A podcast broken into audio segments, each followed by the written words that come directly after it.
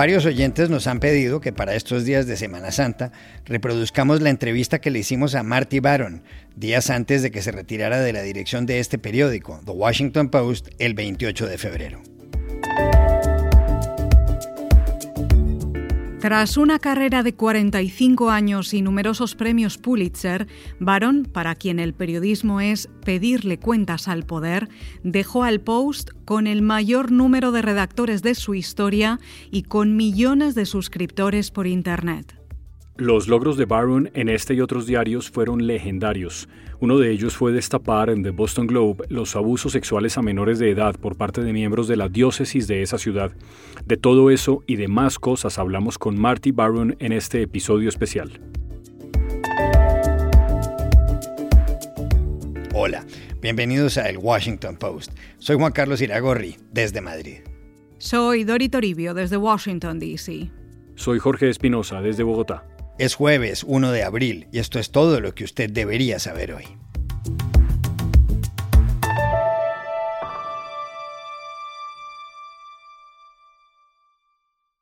Marty Baron dejó la dirección de The Washington Post hace poco más de un mes. De 66 años lo había anunciado meses atrás. Es un periodista excepcional. En 2015, la revista Esquire lo llamó el mejor director de periódicos de todos los tiempos. Nacido en Tampa, en Florida, hijo de padres judíos, estudió periodismo en Lehigh University, en Pensilvania. Trabajó primero en The Miami Herald, se marchó a Los Angeles Times de 1979 a 1996 y después pasó a The New York Times. Más adelante regresó al Herald como director. Desde ahí le tocó cubrir las elecciones de 2000 entre George W. Bush y Al Gore y el caso del niño cubano Elian González. En 2001 cambió de puesto. Fue nombrado director de The Boston Globe. En The Boston Globe puso en marcha una investigación que destapó los abusos a menores de edad por parte de miembros de la Iglesia Católica. Eso le valió el premio Pulitzer en 2003 y que la historia fuera llevada al cine con el título de Spotlight, premiada con el Oscar a la mejor película. En una de las escenas, Baron, encarnado por Liev Schreiber, le dice a Walter Robbie Robinson, representado por Michael Keaton, el sacerdote de Boston acosó sexualmente a niños en seis iglesias en los últimos 30 años. La iglesia lo descubrió y no hizo nada.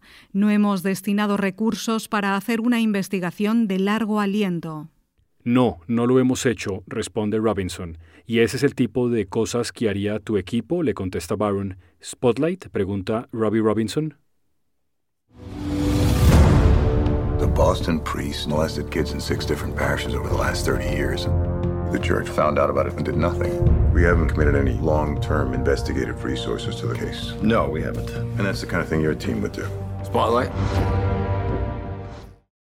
Baron llegó a la dirección de The Washington Post el 31 de diciembre de 2012, cuando el periódico aún pertenecía a la familia Graham.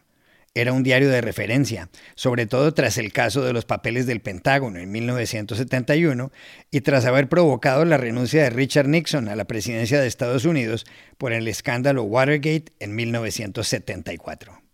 En 2013, los Graham le vendieron el Post a Jeff Bezos, el fundador de Amazon y que hoy, según Forbes, es el hombre más rico del mundo, 180.500 millones de dólares. Marty Baron siguió en el cargo. Bajo su dirección, el Post, al que él suele describir como una institución indispensable, recibió 10 premios Pulitzer. Para este episodio hablamos con él. Cuando faltaba poco para su retiro, le preguntamos cómo era el periódico que recibió al asumir la dirección y cómo el que dejaba. El periódico en 2012 no tenía ningún modelo económico sostenible. Estábamos eh, perdiendo una gran cantidad de dinero. Eh, estábamos recortando los recursos de la redacción nos enfocábamos solamente en la región de Washington y el ambiente entre los periodistas era muy triste, deprimente, frustrante y casi sin esperanza. Muchos de ellos estaban pensando en irse del post o en abandonar la profesión de periodismo. Ahora tenemos un modelo sostenible, enfocándonos en el mercado nacional e internacional. Hemos adaptado al mundo digital y de hecho lo abrazamos. Hemos aumentado el número de periodistas en la redacción. Cuando llegué hace ocho años tuvimos 580 periodistas y ahora tenemos más de un mil, periodistas. Ah, tenemos más periodistas investigativos que nunca, más corresponsales al extranjero que nunca, más periodistas políticos que nunca. Y hay un gran equipo de ingenieros que nos ayuda con tecnología de la vanguardia.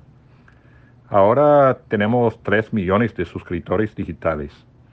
Más de 100 millones de personas en los Estados Unidos nos leen cada mes y otra 20% nos leen fuera de este país.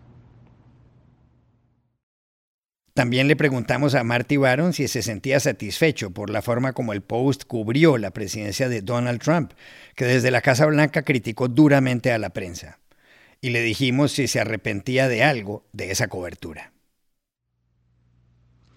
Tengo mucho orgullo en nuestra cobertura del expresidente Trump. No me arrepiento de nada. En la prensa hay una obligación sobre todo. Es eh, desenterrar los hechos, ponerlos en contexto y difundir la información al público. Los ciudadanos merecen recibir los hechos y la verdad. Y nosotros que trabajan como periodistas deben cumplir con nuestra misión en una democracia. No importan los ataques contra nosotros, no importa la presión, no importan las amenazas. La primera prioridad de una prensa en una sociedad libre es hacer rendir cuentas al poder, en particular a las personas encargadas de gobernar nuestros países. Nosotros en el Washington Post entendíamos bien nuestra misión y nos comprometíamos a cumplirla. Yo no hubiera hecho casi nada diferente. ¿Influyó Jeff Bezos en las informaciones que daba el periódico? Le planteamos igualmente a Marty Baron. Jeff Bezos nunca se mete en el periodismo del Post. Él nos ha dado nuestra independencia total.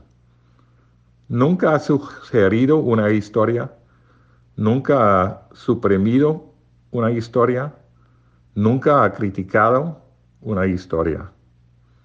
Él está involucrado en la tecnología, en la mercadotecnia, en las métricas, en una gran cantidad de cosas que tienen que ver con la empresa. Sin embargo, entiende bien que el éxito de un medio noticioso como el nuestro depende completamente en la credibilidad, la integridad del periodismo. Y él no quiere hacer nada que pueda socavar nuestra credibilidad. Le pedimos también a Marty Baron que recordara los dos momentos más importantes de toda su carrera. Primero mencionaría el día en Boston que publicamos el primer artículo de nuestra investigación de la Iglesia Católica. Empezamos a revelar décadas de encubrimiento del abuso sexual por los sacerdotes. Los reporteros habían trabajado por meses en esa investigación y también habíamos obtenido un, eh, por un proceso en las cortes documentos internos de la arquidiócesis en Boston. A lo largo de los años, esa investigación ha tenido un gran impacto en la iglesia por todo el mundo. Ha cambiado la postura de muchas instituciones con respecto a alegaciones de abuso sexual. Y también reforzado entre la prensa y un gran porcentaje del público la necesidad de periodismo investigativo. Segundo, mencionaría nuestra decisión en el Washington Post, meses después de mi llegada ahí, de publicar los documentos clasificados que nos dio Edward Snowden. Fueron documentos altamente clasificados, pero divulgaron una política de vigilancia más amplia e intrusiva que nadie imaginaba. Corrimos grandes riesgos en publicar documentos como esos, pero tomamos la decisión porque el gobierno sin ningún debate, estaba vigilando al público en un grado impactante.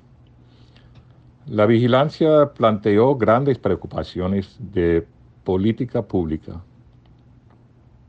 Hay otros momentos destacados también, pero esos dos son momentos especialmente memorables de un esfuerzo continuo de hacer rendir cuentas a las instituciones más poderosas del mundo.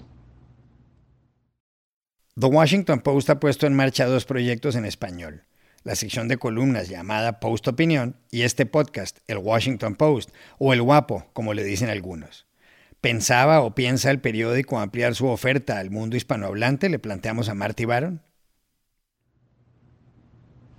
Estamos entusiasmados por el progreso y el éxito que hemos visto en nuestras iniciativas en español. Tenemos eh, presente que hay una población muy grande de hispanohablantes en los Estados Unidos y obviamente hay mucho más en América Latina y en España. Tenemos la meta de elevar el perfil de Washington Post en el mundo. Sin embargo, es eh, demasiado temprano predecir lo que hagamos en el futuro. Vamos a esperar los resultados de las iniciativas que ya tenemos. Hemos invertido en dos iniciativas en español. Hace un año lanzamos este podcast y hace unos meses aumentamos la frecuencia del podcast a cuatro veces por semana. La otra iniciativa es una sección digital para opiniones escritas en español. Somos eh, optimistas, somos optimistas sobre las iniciativas en español. Ya tenemos cientos de miles de oyentes para este podcast. Finalmente, le preguntamos a Marty Byron si no le parecía descorazonador, si no lo desanimaba que tanta gente creyera y crea las informaciones falsas que publican ciertos medios de comunicación, y si veía para eso algún remedio. La desinformación, las falsedades y las descabelladas teorías de conspiración son un gran desafío no solamente para la prensa, sino también para toda la sociedad. Sí, me desanimo que un gran porcentaje del público cree en cosas que son totalmente falsas y no pueden distinguir entre medios noticiosos que verifican su información y los medios que existen con el único motivo de reforzar los preexistentes puntos de vista de sus lectores, sus oyentes o sus televidentes. ¿Cómo puede funcionar la prensa cuando resulta difícil que nos pongamos de acuerdo en cómo son los hechos? Aún más importante, ¿cómo puede funcionar una democracia en condiciones como esas? La prensa no lleva la única responsabilidad la única responsabilidad de afrontar ese desafío.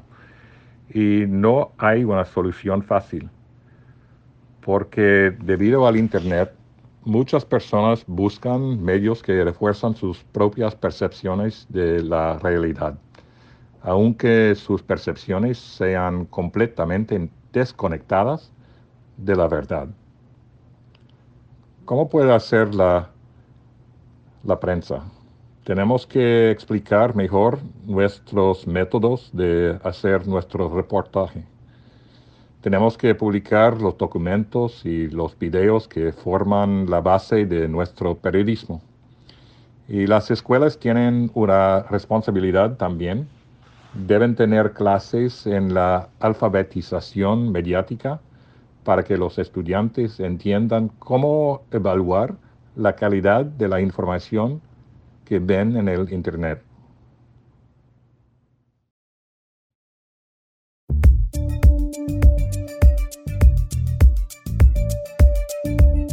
Y aquí termina el episodio de hoy de El Washington Post, El Guapo.